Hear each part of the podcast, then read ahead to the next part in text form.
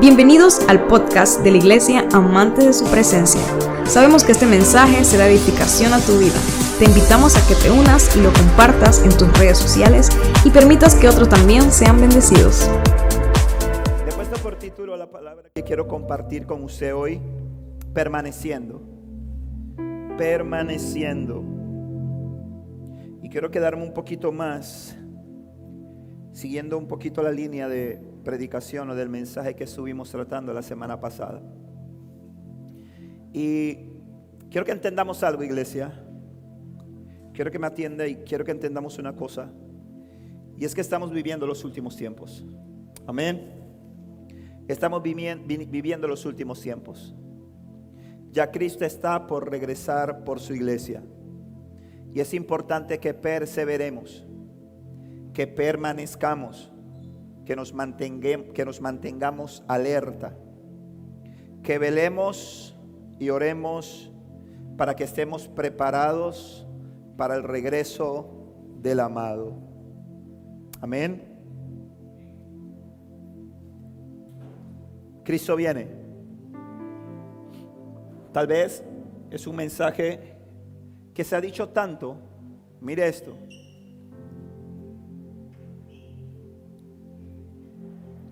Este es un mensaje que se ha dicho tanto que ya prácticamente no se dice.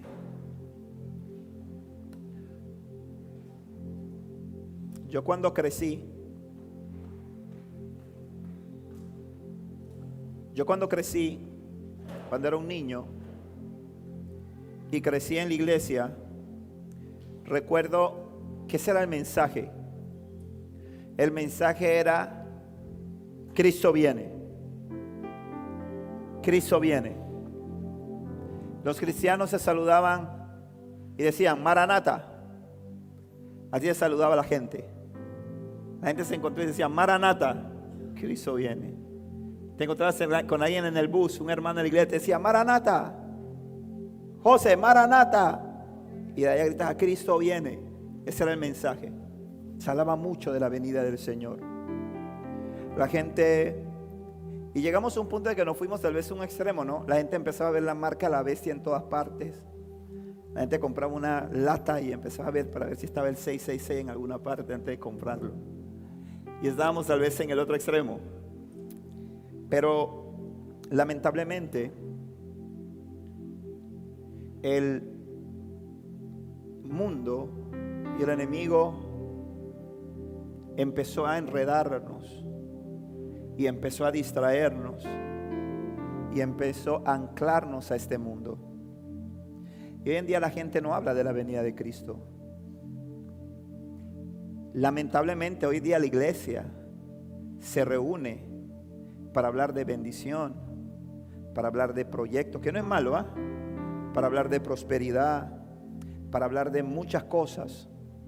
La gente adora a Dios buscando satisfacer sus emociones, buscando sentir cosas profundas. La gente adora a Dios buscando que lo toque el Espíritu. La gente adora a Dios buscando que, que, que, eh, eh, haya un sentir. Y entonces hacemos todo, todo cuando vamos a adorar, es bien vintage a veces, ¿no? Prendemos unas velitas de olor para crear el ambiente. Y todo es bien así, bien romántico, porque estamos de romance con el Señor. Pero hay muchísima gente ministrando, pero que su corazón está lejos de la venida de Cristo. Está lejos de, que, de la realidad del, del mayor anhelo que debemos tener nosotros. El mayor anhelo de cualquier cristiano es estar con el amado. Amén. Estar con el amado. Dice la Biblia que el mundo pasa y sus deseos, pero el que hace la voluntad de Dios permanece para siempre. Ahora que Dios me ha permitido alcanzar 47 años de edad, soy más consciente de esta realidad, de que el mundo pasa y sus deseos. Al compás que van pasando los años, nos damos cuenta de que toda la fuerza que podemos tener cuando somos niños, cuando somos jóvenes, se va minando, se va debilitando, se va perdiendo. A mí me gusta mirar a los ancianos, me gusta quedarme mirando. Cuando yo veo, veo por ahí un anciano, me le quedo viendo, me le quedo mirando. A veces voy en el auto y me le quedo mirando. A veces me le quedo mirando a Felipe, no es que esté tan anciano, pero me le quedo mirando a Felipe y me digo, ¿cómo, era, cómo sería cuando tenía el cabello negro? ¿Cómo sería cuando estaba joven? Cuando se podía mover con toda la agilidad y toda la habilidad. Y me empiezo a imaginar cosas y me empiezo a, crear toda una historia en la mente. Cuando empiezo a ver, cuando miro a, a mi hermana Victoria, que está chiquillona, pero, pero ella ha pasado un poco de agua debajo del río. Me quedo pensando, hermana Victoria, ¿cómo sería a los 19 años? Cuando miro al pastor Hernán y me, quedo pensando que está anciano, ¿verdad? Y me quedo mirando y digo, ¿cómo sería cuando tenía 22, 23 años en Colombia? Me lo imagino con los tres piezas y con creyéndose el vellón de Bogotá. Ah. Pero me di cuenta con el paso del tiempo de que la vida, como dice la Biblia y, dice el rey David, la vida es corta. Amén.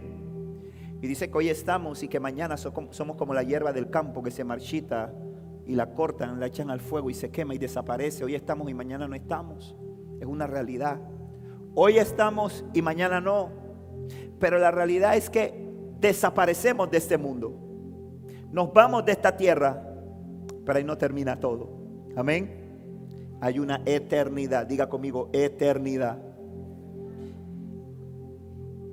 Y es importante que nosotros estemos muy claros que lo mejor de este mundo, lo que sea, lo que sea, piense en algo que usted diga, esto es lo mejor que hay en la tierra. Lo mejor que usted pueda pensar que hay, una gran casa, una mansión, un carro, fama, buena comida, lo que sea que usted se pueda imaginar es nada comparado con lo que Cristo tiene preparado para ti. Amén. Si te mantienes firme. Jesús dijo en Juan 14, versículos 2 al 4, en el hogar de mi Padre hay lugar más que suficiente. Si no fuera así, ¿acaso le habría dicho que voy a prepararles lugar? Cuando todo esté listo, volveré para llevarlos para que siempre estén conmigo donde yo estoy. Y me llamaba la atención algo bien tremendo de este pasaje, porque toda mi vida, escúcheme, toda mi vida que había leído este pasaje, me había imaginado que Dios en el cielo nos preparaba muchas mansiones. Siempre había pensado de esa forma, que habían unas casas, no, no dudo que en, la, en el cielo todo será Imagínese lo más hermoso que usted ha podido ver en casa es nada comparado con lo que va a ver en el cielo. Amén. Pero preparando este mensaje, Dios habló a mi corazón y me dejó ver algo bien tremendo. Dice la palabra, si alguno tiene Reina Valera 60, dice, en la casa de mi padre muchas moradas hay iré a preparar lugar para vosotros, iré a preparar morada para vosotros. Pero aquí la nueva traducción viviente dice, en el hogar de mi Padre hay lugar más que suficiente. Entonces entendí algo tremendo, entendí algo tan poderoso cuando leía esto, que es que la casa de papá, en la casa de papá, hay una habitación para nosotros. Amén. Que en la casa de papá hay una habitación para nosotros. Hay una habitación para ti, hay una habitación para mí, hay una habitación para la gente que está conectada en el hogar, en el hogar. Hogar es hoguera. Hogar es qué? El calor, ¿verdad? En la casa de mi padre hay una habitación esperándome hay una habitación esperándote. Eso te habla de qué? Eso te habla de intimidad. Amén. Eso te habla de relación.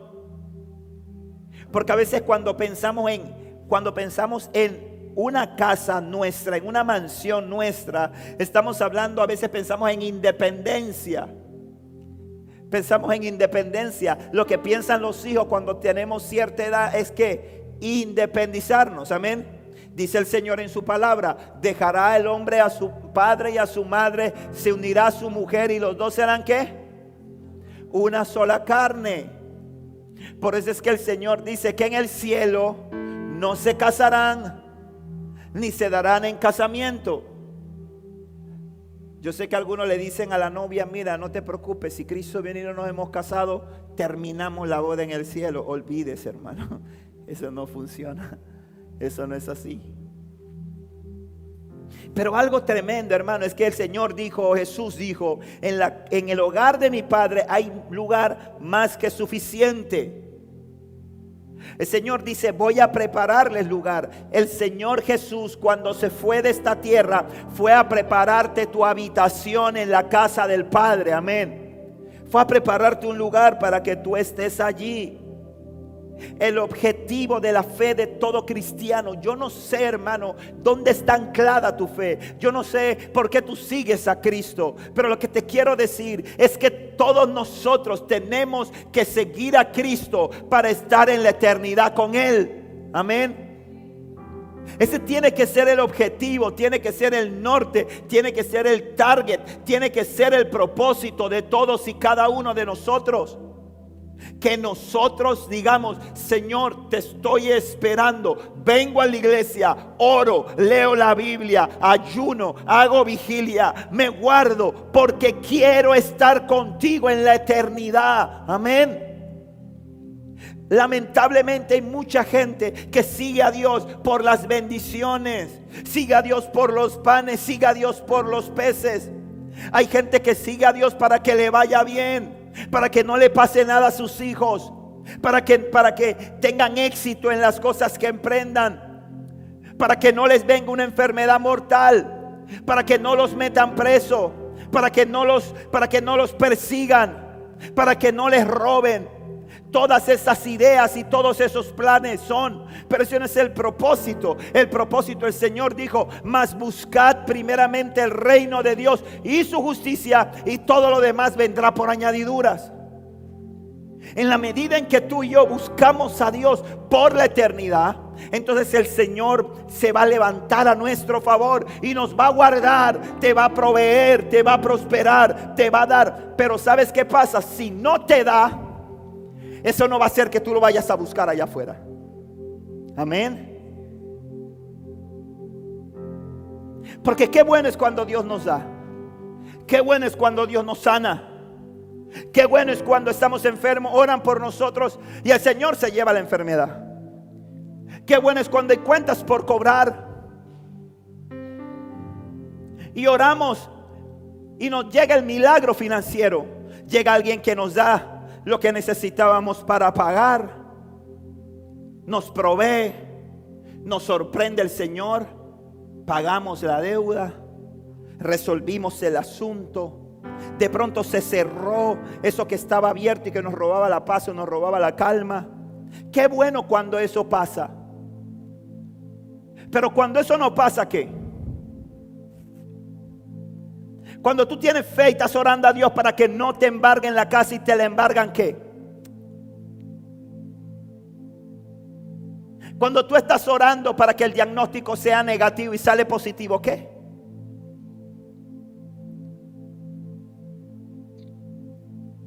Cuando tú estás aplicando para ese puesto de trabajo, eres el más calificado, oraste, ayunaste, sentiste una fe, una convicción de que ese puesto era tuyo, que, aquí, que a ti te iban a llamar y no te llamaron qué.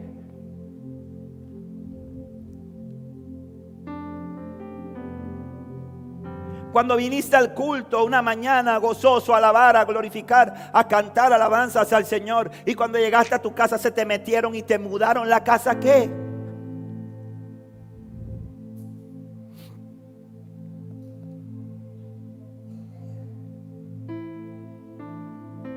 Tenemos que anclar nuestra vida en el eterno. En el eterno porque el mundo pasa y sus deseos. Jesús dijo, Juan 15, 5, retomando lo que hablábamos la semana pasada, ciertamente yo soy la vid, Jesús hablando, ustedes son las ramas.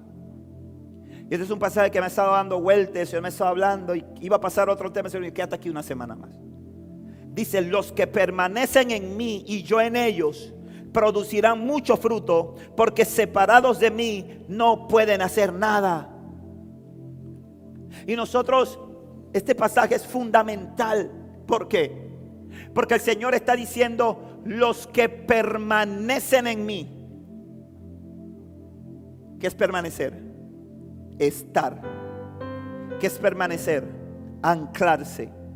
¿Qué es permanecer? Perseverar los que permanecen en mí y yo en ellos darán mucho fruto. Pero eso, el tanto de que producirán mucho fruto, le soy muy honesto, no es el tema central, sino que el tema central para mí es permanecer. Porque dice, separados de mí, no pueden hacer nada. No pueden hacer nada. Y hay algo, hermano, que quiero que nosotros entendamos. ¿Sabe qué es, hermano? Cristo viene pronto. Hermano, Cristo está a la puerta. Ahora más que nunca, cuídate. Guárdate. Busca de Dios. Todo esto que ha pasado, todo esto que ha ocurrido, todo esto que ha sucedido, hermano, con la pandemia, todo el desarrollo vertiginoso, rápido, veloz de la tecnología. Hermano, es una gran bendición porque nos permite que el mensaje del Evangelio pueda llegar más lejos. Pero también hay mucha gente que ya no viene a la iglesia. No viene a la iglesia porque dice, no, yo me conecto. Pastor, yo no llegué al culto, pero yo me conecté. ¿Hay cuántas veces he escuchado eso? Pastor, no llegué al culto, pero yo me conecté. Me gustó el mensaje. Y delante del Señor solamente usted sabe si usted podía o no podía haber llegado a la iglesia. Y le voy a explicar la gran mentira y la gran trampa del enemigo dónde está. Usted sabe que la iglesia la fundó Cristo. La iglesia no la fundó ningún hombre. La iglesia la fundó Cristo. Jesús dijo, sobre esta roca, yo soy la roca. Edificaré la iglesia. No como dicen los católicos que sobre Pedro. Es una gran mentira del diablo. Ese es el fundamento por el cual la iglesia católica tiene un papa. Porque como Jesús le dijo a Pedro, tú eres Pedro y sobre esta roca edificaré la iglesia, ellos entienden, entendiendo que quien hizo esa traducción en principio de la versión Reina Valera fue la iglesia católica. Y dicen, tú eres Pedro y sobre esta roca edificaré la iglesia. Entonces por eso es que hay un papa y dicen que el papa es representante de Dios en la tierra. Porque dice que la iglesia se edifica sobre él. Es una gran mentira. Porque la verdad es que la iglesia la estableció Cristo.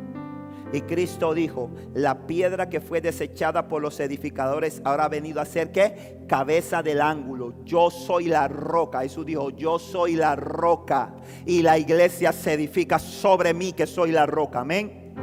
La iglesia no es una idea humana. La iglesia es una em, una fue establecida por Dios. La iglesia es la novia.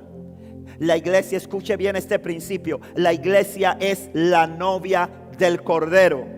La novia del Cordero es la iglesia. Fue establecida por Dios y es la forma en que Dios va a levantar a la novia como iglesia, no como individuo. Amén.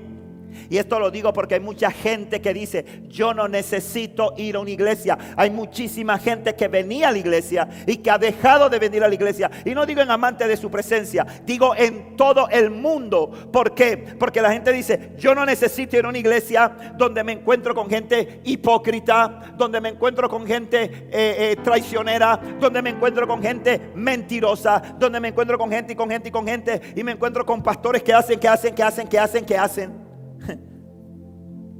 Pero lo que no saben es que esa estructura creada por Dios es la que nos protege, es la que nos guarda. Cuando le preguntaron a, Juan el Bautista, tú eres el Cristo, Juan le dio una analogía a ellos y le dice, no, yo soy el amigo del novio. Yo soy el amigo del novio. Y el amigo del novio sabe lo que tenía que hacer. Cuidar a la novia. ¿Sabe por qué? Porque cuando usted se va a los profetas en el Antiguo Testamento, algunos están leído aquí el libro del profeta Oseas.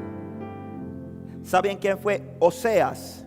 Oseas fue un hombre, profeta de Dios, íntegro, recto, by the way, por la línea. Y un día Dios lo llama y le da una asignación. El hombre soltero, sin compromiso, guardándose, puro, casto para el Señor, para que el Señor le mandara una sierva idónea. Y el Señor le dice, mira, ahí hay una prostituta que se llama Gomer. Cásate con ella. Al hombre se le bajó la presión, le dio un beriberi, eso no podía ser posible, eso no podía ser Dios que le estaba hablando. El Señor le confirmó y el hombre fue obediente. Y fue y se casó con Gomer. Y Gomer pareciera que se compuso. El Señor parece que le hizo el milagro al hombre. Y el hombre se enamora de Gomer. Pero un, buen día el hombre llega a la casa y dice, ¿y la comida? ¿Y dónde está Gomer? Gomer había agarrado y se había ido detrás de la vida que había dejado anteriormente. Tiene la puñalada que ese hombre recibió en su corazón, la impresión que ese hombre recibió en su corazón. Y luego de esto el Señor le habla cuando el Señor le hable, me imagino que o sea, dice, Señor me va a consolar. El Señor me va a decir que todo está bien, que no ha pasado nada, que Él me va a restaurar. No. El Señor le dice, chateale. Ah, no, no existía WhatsApp en ese tiempo. El Señor le dijo, búscala. ¿Qué? Dice, búscala. Búscala. Como seas, escúcheme bien. Como seas a Gómez no le faltaba nada tenía todo lo que necesitaba. Pero Gomer tenía un corazón que se desviaba rápidamente tras de otros. Y Dios le estaba enseñando y estaba usando a ese hombre como un ejemplo de cómo es la relación de la iglesia con el amado. Y Juan el Bautista decía, yo soy el amigo del esposo, del novio. Yo soy el amigo del novio. Y escuchaba un mensaje que me llamó poderosamente la atención. Porque veía cómo, y no voy a entrar en ese tema porque es un tema profundo, cómo los pastores cumplimos la función del amigo del novio. Porque la, tarea del amigo del novio es cuidar a la novia. ¿Por qué? Porque la novia se distrae con facilidad. Porque la novia es atraída fácilmente. La novia se deja enredar. La novia se deja engatusar. Y el amigo del novio tiene que cuidarla tiene que ir a buscarla. Tiene que estar pendiente de ella. Y muchas veces la gente no, la gente deja de ser iglesia, deja de estar en el cuerpo, en el cuerpo, en la iglesia, en, la comunidad de los santos bajo la cobertura de un hombre ciertamente humano, pero con una asignación de Dios. ¿Sabe por qué? Porque la gente no quiere que le estorben en el camino. Y lo que la gente no sabe es que se está haciendo un daño, hermano. Porque necesitas quien te cuide. Amén. Necesitas quien te cuide. Necesitas quien te estorbe. Necesitas quien te diga, hey, por ahí no es el camino, es por acá. Que te digan, vamos por aquí. Y, cuando leo este pasaje que dice, los que permanecen en mí, yo en ellos producirán mucho fruto, me llama la atención porque en varios pasajes el Señor dice, aquí en este pasaje el Señor habla tres veces más o menos en este libro, el capítulo 15 de Juan, de la permanencia y en todas las oportunidades el Señor dice, si permanecen en mí, yo permaneceré en ustedes. No dice, yo permaneceré en ustedes y entonces ustedes van a permanecer en mí. Amén. ¿Sí o no, Rafa? Por eso dice, si permanecen en mí, yo permaneceré en ustedes. No dice, yo voy a permanecer en ustedes y eso los va a hacer permanecer en mí. ¿Qué, quiere, qué le quiero decir con esto? Que muchas veces nosotros pensamos, porque hay un pasaje que dice que si se extravía una oveja, el, el, pastor deja las 99 y va por esa oveja que se extravió y la busca y la trae de vuelta al redil. Y nosotros pensamos que Dios anda detrás de nosotros que Dios anda atrás nuestro, que Dios anda correteándonos. Ven, mira, ven, por favor, ven, ven a la iglesia, ven, sírveme, ven, ven, ven, sírveme, ven, no te sueltes, ven conmigo, ven, no te sueltes, no te sueltes. No te sueltes, no te vayas, quédate aquí, quédate aquí. Y que Jesús anda y de repente se queda mirando, no te vayas, quédate aquí. Y no sé qué. Y si se va, viene y lo trae. No, no, no, ven, ven, ven. Aquí, aquí y sigue buscando y va acá. Y cuando a veces le está yendo y lo corretea, no, no, ven, ven, ven, ven, ven. Aquí, aquí. No te me pierdas. Gracias, hijo. Y pensamos que el Señor anda de esa forma. Y no, es un error, hermano. El Señor dice, si permanecen en mí, yo voy a permanecer en ustedes. Y van a llevar mucho fruto. Quien tiene que andar atrás del amado somos nosotros. Hermano, ya Jesús lo hizo todo por ti. ¿Qué más tiene que hacer Jesús? Dio su vida por nosotros. ¿Qué más tiene que hacer Jesús, hermano? Por eso es que el Señor dice, si permanecen en mí, yo voy a permanecer en ustedes. El Señor está buscando gente que permanezca en Él. Gente que esté en Él. Gente que diga, no me voy. Yo no me quiero apartar de ti. Jacob fue un usurpador, fue un engañador, se cansó de huir, se cansó de engañar y le dijo al ángel, al, ángel esa noche le dijo, no me voy si no me bendices. Le dijo, ya raya el alba y dijo, pero no me quiero ir, si tú no me bendices, no me quiero ir, quiero que me cambies. Quiero que me transformes. Necesito un cambio. Necesito una transformación en mi vida. Sin ti no puedo nada. Por eso es que la palabra dice en la parte final de Juan 15, 5 dice, porque separado de mí no pueden hacer nada. Iglesia, el Señor quiere que nosotros empecemos a buscar la aprobación de Dios y no la bendición de Dios. Hay mucha gente que está siendo usada por Dios. Pero ser usado no es sinónimo de que eres aprobado por Dios. Pero es tan peligroso eso. Es tan peligroso.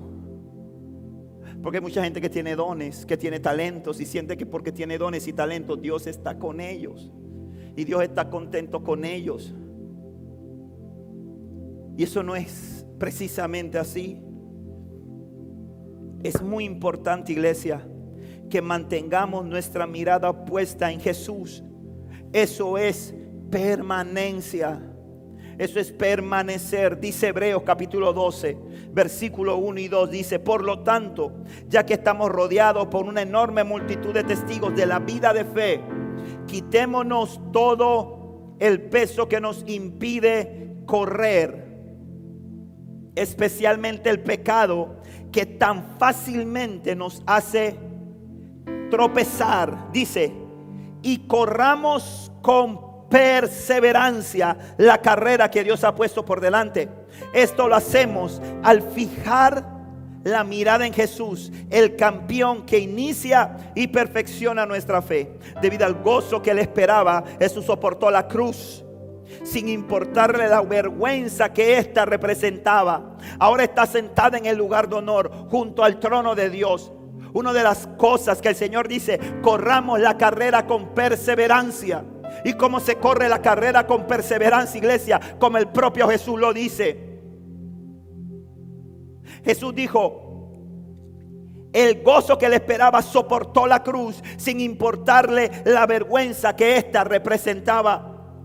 Y muchas veces hay gente que está buscando de Dios, empieza a meterse con Dios. Y cuando se mete con Dios, que empiezan a venir luchas, empiezan a venir pruebas, empiezan a venir situaciones difíciles. Y que lo primero que hacen, retroceden y dicen, no, yo no sabía. Empiezan a padecer vergüenza, empiezan a sufrir persecución por Cristo, por seguir a Cristo. Y no te voy a engañar, no hermano, eso es casualidad. No hermano, eso no es así, eso es casualidad. Lo que pasa es que eso fue una coincidencia. Fue una coincidencia que tú empezaras a buscar a Dios y empezaran problemas.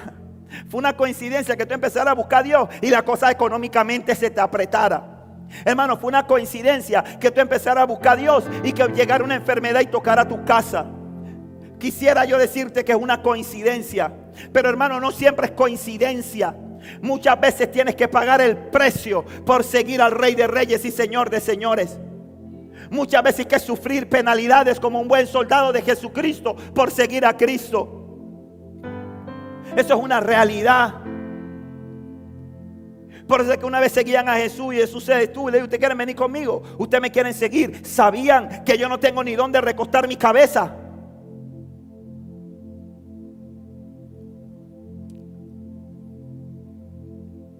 Hermano, debemos mantenernos con nuestra mirada puesta en Jesús. Pero hay una realidad. Y es que para mantener la mirada puesta en Jesús debemos conocer a Jesús. Amén. Diga conmigo, quiero conocer a Jesús. Mi orgullo me sacó del jardín su humildad, soy el jardín en mí.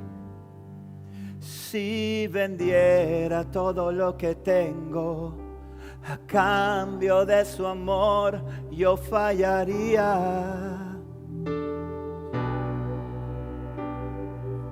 Porque su amor no se compra ni se merece.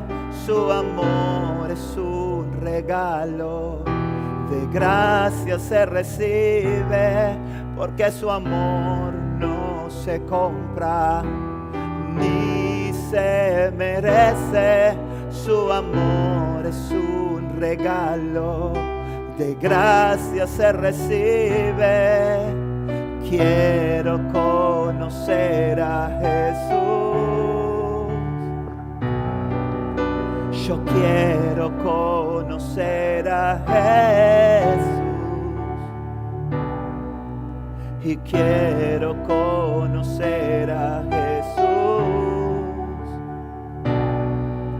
Yo quiero conocer a Jesús y ser hallado en él. Oh, y ser hallado en él.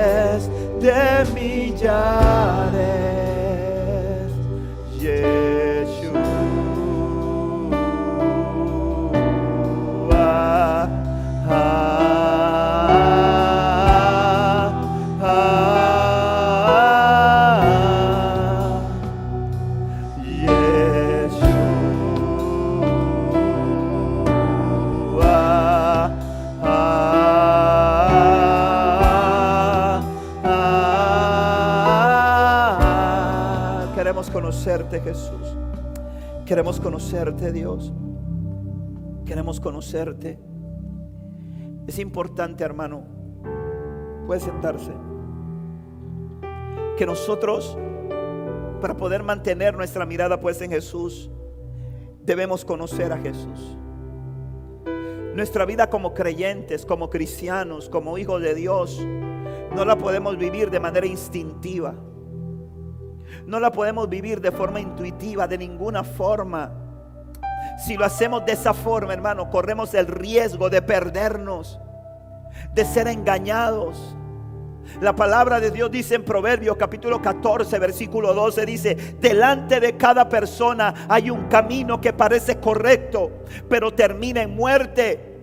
Hay caminos que se ven bien, hay caminos que se ven rectos, hay caminos que se ven como que son de bendición, que es una puerta que Dios abrió, que es un camino que Dios te trazó, que es una bendición que estabas esperando, hermano. Y lo que tiene en el final es muerte. Por eso es tan importante que conozcamos a Jesús, que conozcamos su senda, que conozcamos su camino. Es casi imposible escuchar la voz de Dios si no conoces la voz de Dios. Y es imposible conocer la voz de Dios si no conoces su palabra, iglesia. Se lo digo de verdad. Yo veo hoy en día hay una enseñanza muy tremenda, muy buena. Hombres de Dios,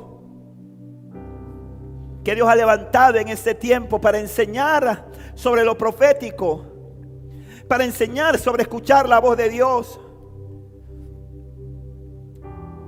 Pero también es peligroso, hermano. Hermano, si tú no conoces la, la palabra, nunca vas a saber si lo que está subiendo a tu corazón es voz de Dios, es palabra de Dios o es un engaño de Satanás. Créeme, hermano. Créeme que Génesis 3 a mí me vuela la cabeza.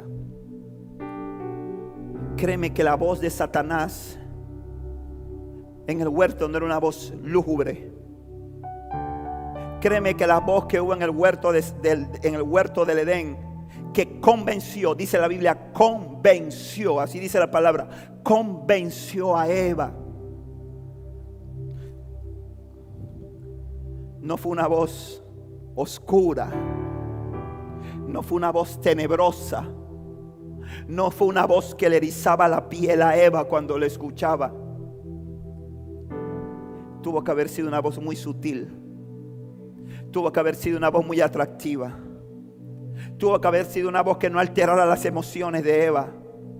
Tuvo que haber sido una voz que le inspiró confianza en la serpiente. Tuvo que haber sido una voz que sonara casi, casi como la de Dios. Para que ella depositara su confianza, escúchame bien, quitara la confianza del Dios que caminaba con ella en las tardes en el huerto, que se le aparecía. Y fuera más fuerte esa voz que la voz de ese Dios. Hay caminos que al hombre le parecen rectos y por eso que usted sabe que este pastor hermano se cansa en decirle agarre su Biblia, abra su Biblia, lean la Biblia. Cuando me vienen con ese cuento y que ¿qué estás leyendo? Bueno, pastor, ahora mismo yo estoy leyendo, estoy estudiando y me divaga. Usted no está leyendo nada. Perdóneme, pero usted no está leyendo nada.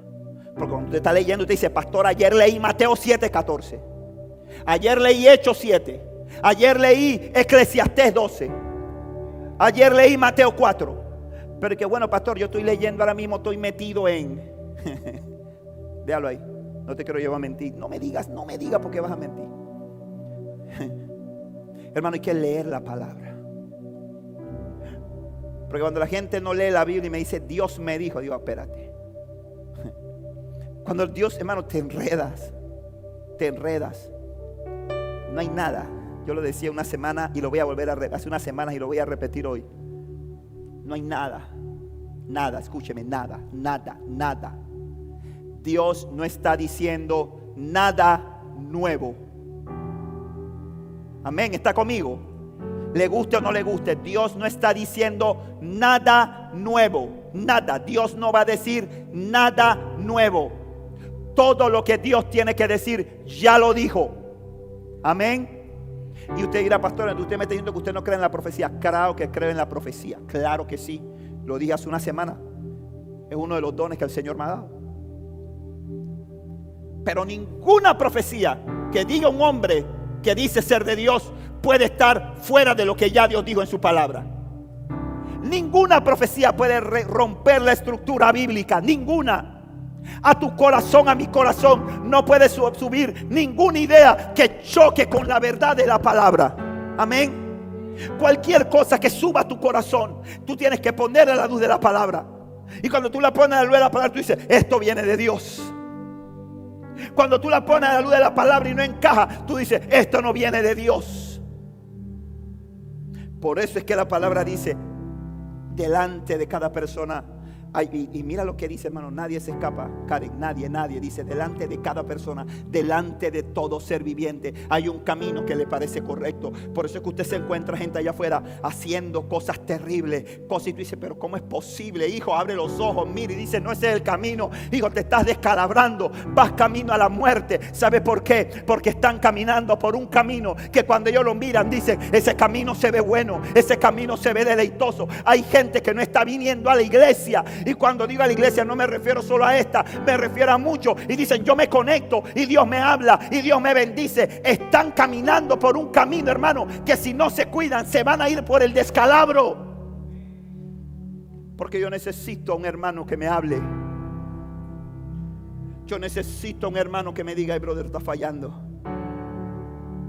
Yo necesito a un pastor, a un mentor que me diga, hermano, yo tengo mis mentores que yo los llamo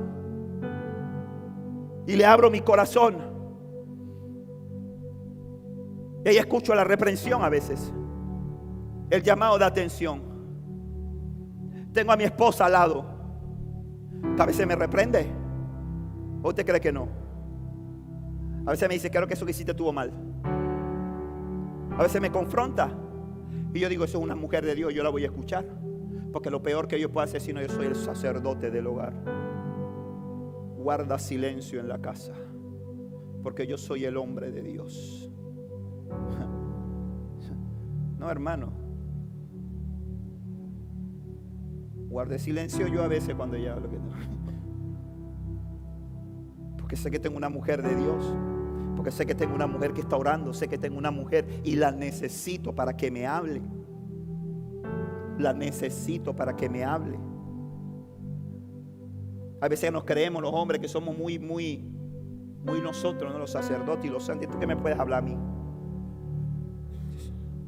Yo soy el sacerdote. No me digas nada. A mí me habla Dios en sueños. Deja que Dios me lo revele en un sueño. Cuidado con una pesadilla,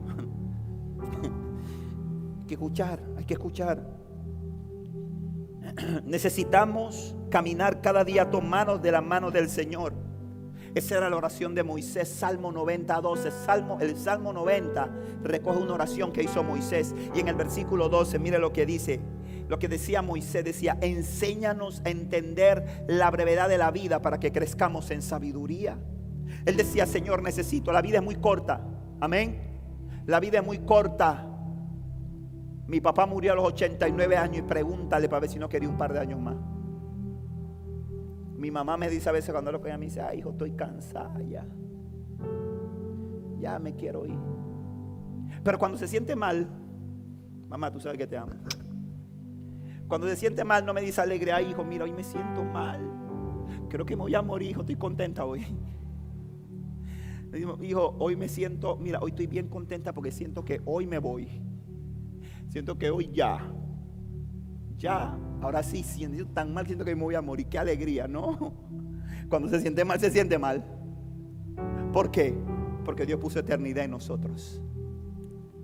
Y porque nosotros fuimos diseñados, hermano. Pero Moisés decía, la vida es corta. Necesito que me enseñes cada día para tener sabiduría. Ahora, ¿en qué, ¿en qué debemos permanecer? En el amor de Cristo. Ponga ahí, ¿en qué debo permanecer en el amor de Cristo? Dice Juan 15, del 9 al 10. Yo los he amado, escuche esto, yo los he amado a ustedes, tanto como el Padre me ha amado a mí. permanezcan en mi amor. Cuando obedecen mis mandamientos, permanecen en mi amor, así como yo obedezco los mandamientos de mi Padre y permanezco en su amor. ¿En qué tenemos que permanecer? En el amor de Dios. Ahí es. Porque uno dice, ¿en qué permanezco? Tengo que ir a todos los cultos, tengo que ir a todas las reuniones, tengo que ir a todos los discipulados. ¿En qué tengo que permanecer? En, en el amor de Cristo. Pero ¿cómo permanezco en su amor? Tres cosas para permanecer en su amor. Primera, obedeciendo. Diga conmigo, obediencia. Obedeciendo los mandamientos. Atendiendo los mandamientos que Jesús nos dejó. Es bien fácil. Mateo 22, 37 al 40 dice, Jesús contestó cuando le preguntaron cuál era el mandamiento más importante. Ama al Señor tu Dios con todo tu corazón, con toda tu alma y con toda tu mente. Este es el primer mandamiento y el más importante.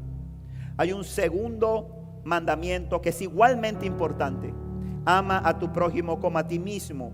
Toda la ley y las exigencias de los profetas se basan en estos mandamientos. Acuérdense lo que le dije. Cuando amas, cuando dice ama a tu prójimo, está hablando de tu hermano. Amén. Está hablando de tu hermano en Cristo. Ese es tu prójimo. Ese es tu prójimo. Ese es tu prójimo, porque a veces demostramos más amor para afuera que para los hermanos. A veces amamos más a la gente del mundo. Y no está mal, ojo, ojo, no me malentienda aquí lo que estoy diciendo. Pero ese no es el mandamiento. El mandamiento es a otros creyentes, a tu hermano en Cristo. Ese es tu prójimo. El prójimo es el próximo el que está contigo en el mismo campo de batalla. Ese tienes que amarlo. Y a veces a ese lo apuñalamos. A ese lo abandonamos. A ese cuando no lo vemos, lo juzgamos. Cuando falla, lo pisamos. A ese, cuando el Señor te dice, tienes que amarlo como a ti mismo. Amén. A nadie le gusta que hablen mal de él, ¿sí o no? ¿A alguno le gusta? ¿Algún deportista, masoquista? Ahora por usted, venga, pasa al frente, venga. A nadie le gusta que hablen mal de él. A nadie le gusta que lo juzgue, a nadie le gusta eso. Dice, ama a tu prójimo como a ti mismo. Búscalo, búscalo, búscalo, hermano. No te veo, te busco. No te veo, oro por ti. No estás viniendo. Te voy, te visito. ¿Dónde estás? ¿Qué pasó? Porque ya no estás llegando. Es que tengo tiempo que no va fulano ámalo. Segundo, dos, esforzándome. ¿Cómo permanezco en su amor? Esforzándome. Josué 1, 7 al 9. Cuando el Señor llama a Josué, le dice a Josué, Josué, sé fuerte y muy valiente. Ten mucho cuidado de obedecer las instrucciones que Moisés te dio. No te desvíes de ella ni a la derecha ni a la izquierda. Entonces te irá bien en todo lo que hagas. Estudia constantemente este libro de instrucción. Medita en él de día y de noche para asegurarte de obedecer todo lo que allí está escrito. Solamente entonces prosperará y te irá bien en todo lo que hagas. Mi mandato es, sé fuerte y valiente. No tengas miedo ni te desanimes. No se desanimen chicos. Damas, no se desanimen. Permanezcan, perseveren. Porque el Señor tu Dios está contigo donde quiera que vayas. Es importante que nosotros entendamos que ya Cristo lo hizo todo por nosotros y que Él tiene expectativa respecto a nosotros. Amén. Dios tiene expectativa. Es que yo estoy esperando, Dios, que tú, me, que tú hagas esto por mí. Ya Dios lo hizo todo. Él está esperando que tú hagas. Amén. Que tú permanezcas en Él. Que tú permanezcas en tu amor. Que tú tomes la decisión de orar. Hay pastores que no me dan ganas de orar. Ora. ¿Cómo se ora, pastor? Orando. Ay, pastor, ¿y cómo puede estudiar la Biblia? Estudiándola. Ay, pastor, ¿y cómo es eso del ayuno? Ayunando. Porque hay gente que no ayuna. ¿Por qué tú no ayunas? Es que yo no sé ayunar. Qué cómodo, ¿ah? Venga, ayune. No, hijo, eso no se hace así. Prefiero decirle, no, no, por ahí no es, venga, le instruyo. Ay, es que yo no leo la Biblia porque no sé por dónde empezar. Tienes 66 libros para empezar. Sí, es que lo digo porque claro, usted dirá, pastor, es que no hay método, hay enseñanza, hay, hay unas más, claro que las hay, claro que las hay, pero estoy hablando del espíritu, estoy hablando de cosas espirituales, hay gente que no lo hace porque no le da la gana hacerlo. Cuando tú vienes a Cristo, Dios tiene expectativas contigo. Escúchame bien. Iglesia que estás aquí, ministro que está aquí en el altar, las expectativas que tiene Dios con ustedes no es que ustedes canten bonito, que ustedes toquen bonito, que ustedes ejecuten bien un instrumento. La expectativa que Dios tiene con el multimedia no es que las cámaras estén más enfocadas. La expectativa que Dios tiene conmigo no es que yo predique un mensaje cheverón, que qué bonita, que qué disertación más linda, que cómo traza la palabra. Esa no es la expectativa que Dios tiene conmigo. La expectativa que Dios tiene conmigo es que yo lo busque en espíritu y en verdad que yo entienda que el reino me necesita. Como yo le he dicho un día, yo entiendo, tengo conciencia de que el reino me necesita. Por eso yo no dejo esto. Porque yo sé que soy importante en el reino de los cielos. No porque no me canse. No porque a veces me sienta sin no me sienta sin fuerzas. No porque a veces sienta, hay día llega un domingo y va a la iglesia llena. Llega otro domingo y ve un poco de sillas vacías. ¿Y cómo usted cree cada vez que yo vengo y veo sillas vacías, usted cree que pasa en el corazón del pastor? ¿Ah?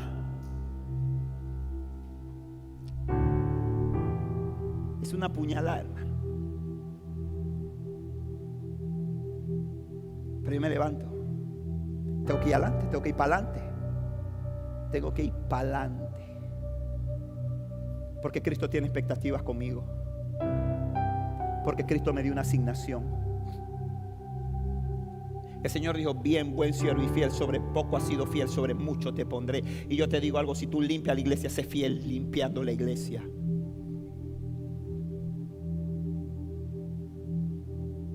Hoy en día la gente por nada no viene a la iglesia. Por nada no sirven. Por nada, por nada, por nada, por nada no sirven.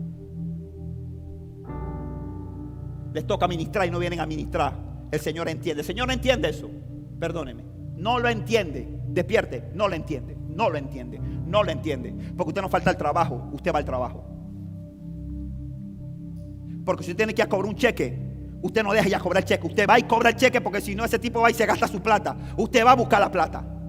Entonces si usted no viene a ministrar aquí al Señor, quiero que sepa que las expectativas que tiene Dios son más altas que las que usted puede tener con el mundo y los compromisos que podemos tener con el mundo. Créamelo, créamelo, iglesia, créamelo que se lo estoy diciendo de corazón. Hay que esforzarse por agradar a Dios. Hay que esforzarse por orar. Póngase, hermano, ore. Póngase de rodillas. Me duele la rodilla. Bueno, siéntese. No se quede si cante. No sabe qué cantar, diga aleluya, aleluya, aleluya, aleluya.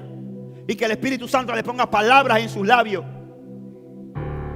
Cuando el Espíritu Santo te para de madrugada a las 3 de la mañana, eso no es insomnio, eso no es el poroto que te comiste, eso se llama Espíritu Santo diciéndote, necesito hablarte, necesito que ores. Esfuérzate, hermano. Tenemos que esforzarnos. Los que permanecen en Cristo en su amor deben estar dispuestos a pagar el precio de seguir a Cristo. Dice Mateo 16, 24, dice, luego Jesús dijo a sus discípulos, si alguno de ustedes quiere ser mi seguidor, tiene que abandonar su propia manera de vivir, tomar su cruz y seguirme. Si tratas de aferrarte a la vida, la perderás. Pero si entregas tu vida por mi causa, la salvarás. ¿Y qué beneficio obtienes si ganas el mundo entero, pero pierdes tu propia alma? Palabra de Dios, te alabamos, Señor. Palabra de Dios. Esta es la palabra de Dios. No lo estoy diciendo yo, no lo quiero imponer yo. Jesús dijo, si alguno quiere ser mi discípulo, si alguno quiere ser mi seguidor, tiene que negarse a sí mismo, tiene que abandonar su propia manera de vivir. Escúchame, eso dijo si alguno, no dijo si ustedes doce, sino dijo si los judíos, no dijo si los guatemaltecos, no dijo si los venezolanos, si los peruanos, si los chilenos, si los negros, los blancos, los flacos, los gordos, los altos, los bajos, los viejos, los jóvenes. No dijo eso. Jesús dijo, si alguno quiere ser mi seguidor, everybody, si alguno quiere ser mi seguidor, tiene que dejar su propia manera de vivir, tomar su cruz y seguirme. Seguir a Cristo cuesta. Amén. Cuesta. Hermano, cuesta seguir a Cristo, pero vale la pena. Denle un aplauso al Señor porque vale la pena seguirlo. No me lamento de seguir a Cristo, no me lamento de seguirlo. Y tres, perseverando. Mira que está tu lado, dile, persevera. Vamos. Dile, persevera. Estamos viviendo tiempos peligrosos y con esto voy a terminar. En los que muchas personas se están apartando del Señor, buscando sus propias comodidades y deleites, buscando un Jesús que se ajusta a sus deseos y permitiendo que Cristo, y perdón, perdón, eh, e impidiendo que Cristo crezca en ellos. Yo tengo un dicho que es mío, por eso digo que yo tengo un dicho. Y es que Dios es demasiado grande para entrar en nuestros planes. Yo veo gente, orando porque Dios le bendiga sus planes. Dios es demasiado grande, Dios no cabe en tus planes. Demasiado grande. Tú tienes que entrar en los planes de Dios. Tú tienes que entrar en los planes de Dios. Y una de las cosas que yo le digo a Dios, Dios, yo estoy, yo qué estoy haciendo, Dios. Y, de verdad que cada día me da más temor frente a lo que estoy haciendo. Porque yo le digo cada día, Dios, yo, qué estoy haciendo, yo, qué plan estoy siguiendo, Dios, yo qué, ruta de vuelo estoy siguiendo, la mía o la tuya. Quiero seguir la tuya, Dios. No quiero seguir la mía, quiero seguir la tuya. Quiero seguir la tuya. Y por eso es que tengo, he hablado con mi esposa, hemos hablado, hemos dicho, vamos a viajar ligero. Vamos a viajar ligero. Y estoy tratando de viajar ligero.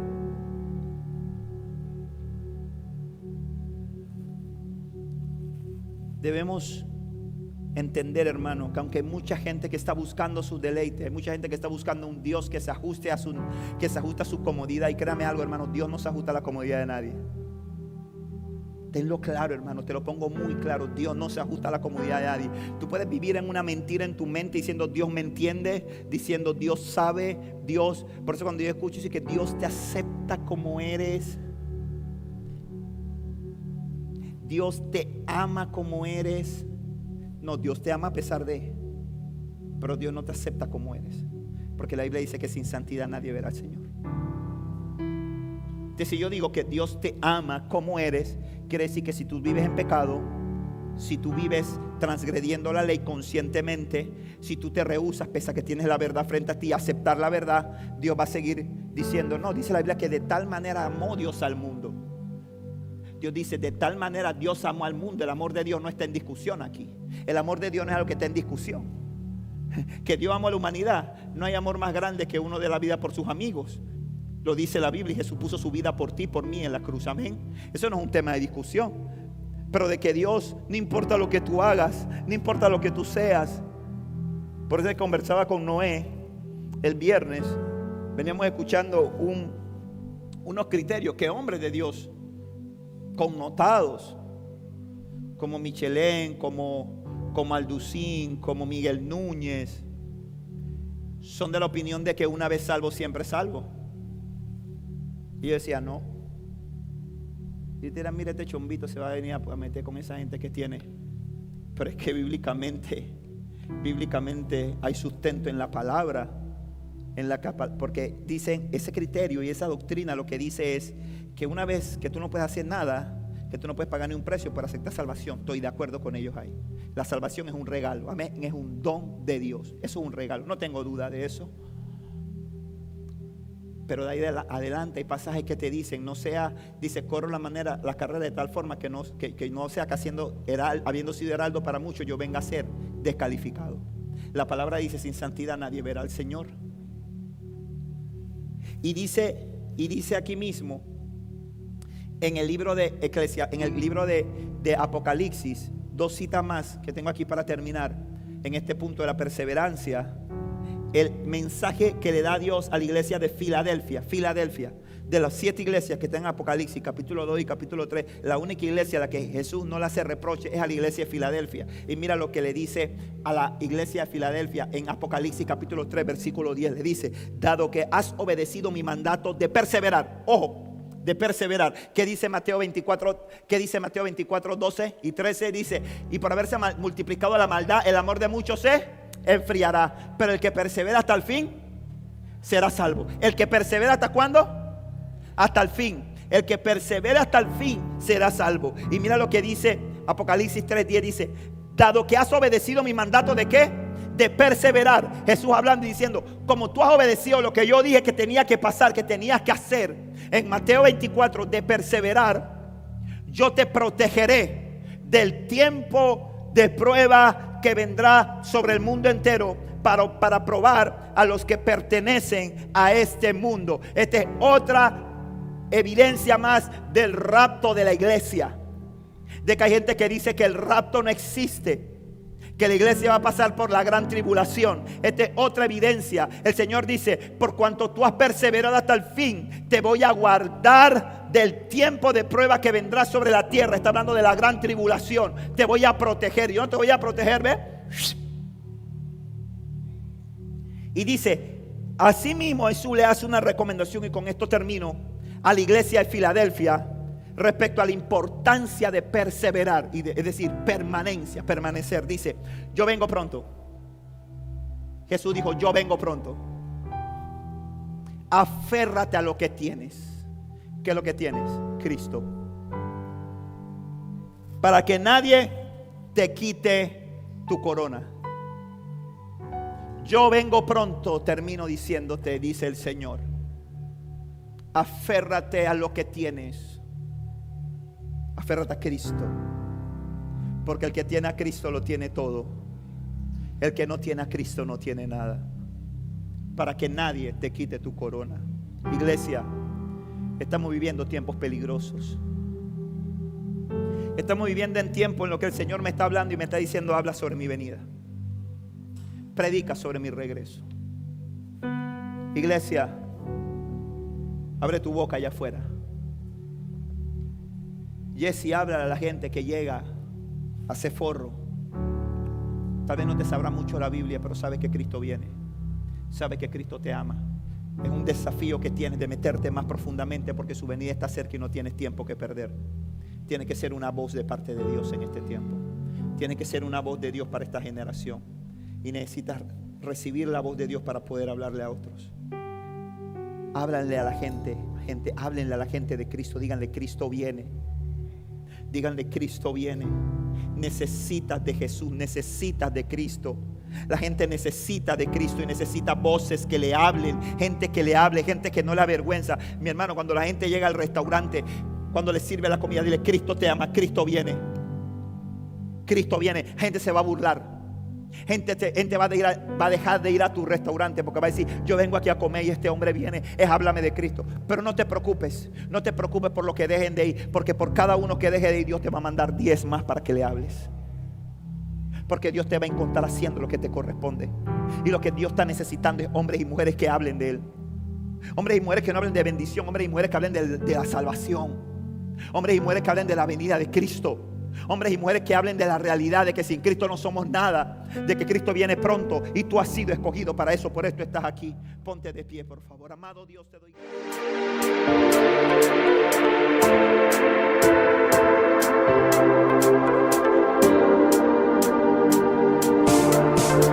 Esperamos que este mensaje haya sido de edificación a tu vida. Recuerda, suscríbete y síguenos.